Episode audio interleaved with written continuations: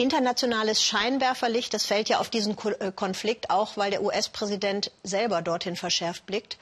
Auf andere Konflikte fällt nicht mal das Licht einer Taschenlampe, wie zum Beispiel auf die Demokratische Republik Kongo. Vor 15 Jahren endete dort ein Krieg, formell. Aber was heißt das schon? Der UN-Generalsekretär, der nennt diese humanitäre Krise im Kongo eine der schwersten der Welt.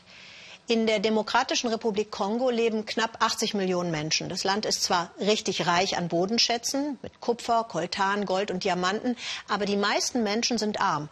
Nach Schätzungen müssen viele mit weniger als zwei Dollar pro Tag auskommen. Politisch steckt das Land in einer schweren Krise. Vor allem im Nordosten prägt Gewalt den Alltag. Hunderttausende sind auf der Flucht vor bewaffneten Banden. Und der Staat, wo ist der? Unsere Korrespondentin Sabine Boland hat sich im Osten des Kongo auf die Suche nach dem Staat gemacht.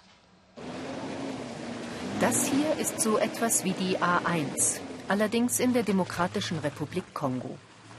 Die Hauptverkehrsader verbindet wichtige Städte im Osten des Landes.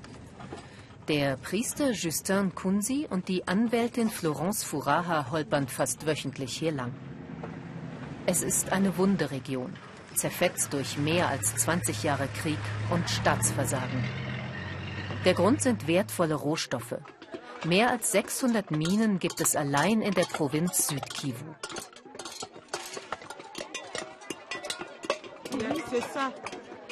Das hier ist das, was die Frauen suchen. Das Schwarze hier, das ist Coltan, erklärt mir Florence.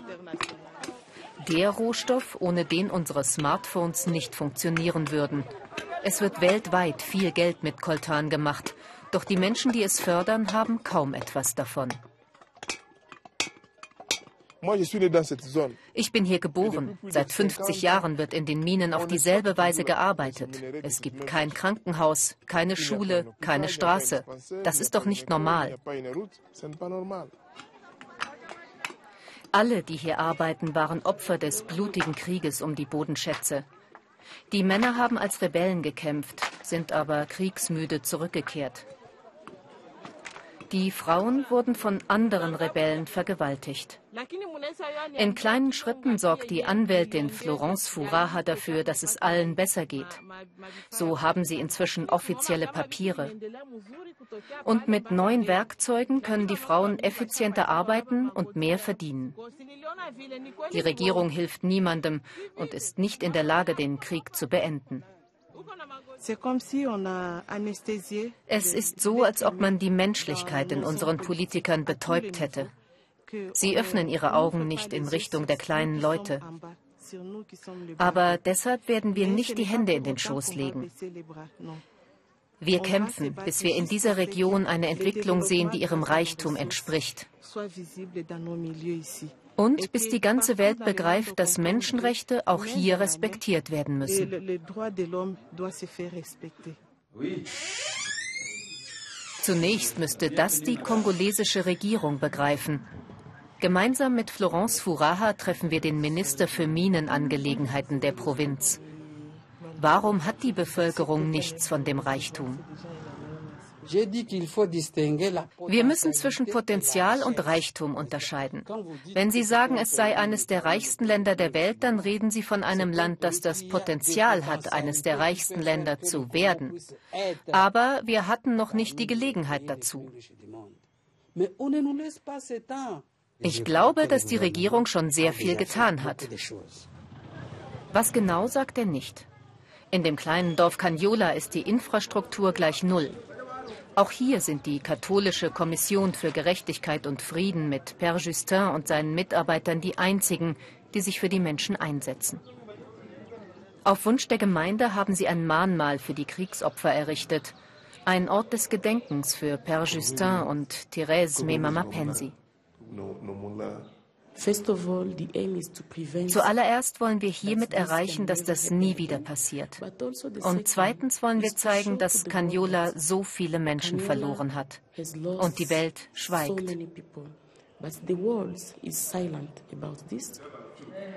Es gibt unzählige Canyolas im Ostkongo.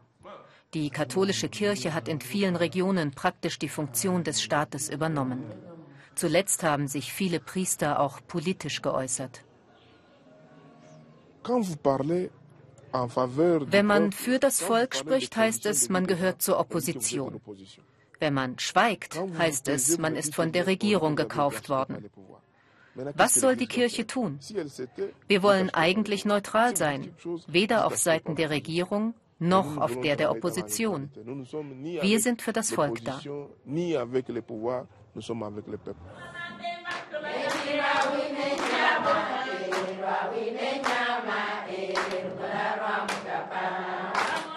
Therese Mema Mapensi ist Traumatherapeutin.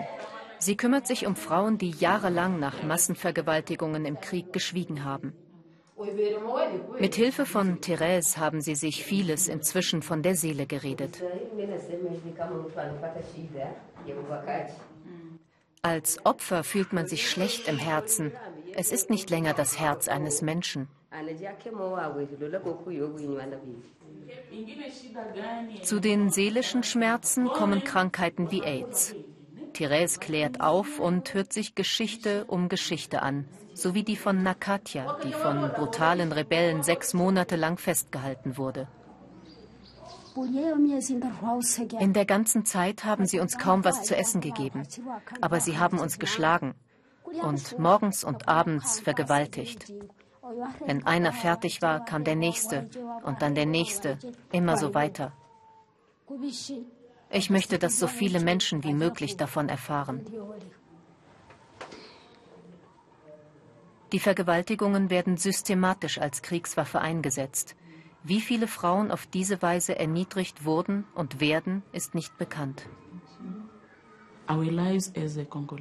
Als Kongolesen zählen wir in der Welt nicht. Wir kümmern niemanden. Die internationale Gemeinschaft sieht nicht, was wir hier ertragen. Für sie ist es nur eine von vielen Geschichten, die passiert ist. Punkt.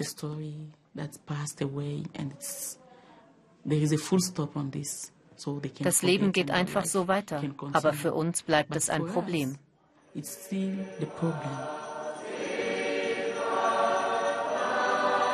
In Bukavu, der Hauptstadt der Provinz Südkivu, feiert Père Justin jeden Morgen um sechs die heilige Messe. Die Kirche ist immer voll. Nachts wird sie vom Militär beschützt. Einigen Kongolesen passt das Engagement der Kirche nicht. Sie sehen es als Gefahr für ihre Interessen, nämlich vor allem das Land auszubeuten. Père Justin wird wegen seines Einsatzes bedroht, wie auch andere katholische Priester.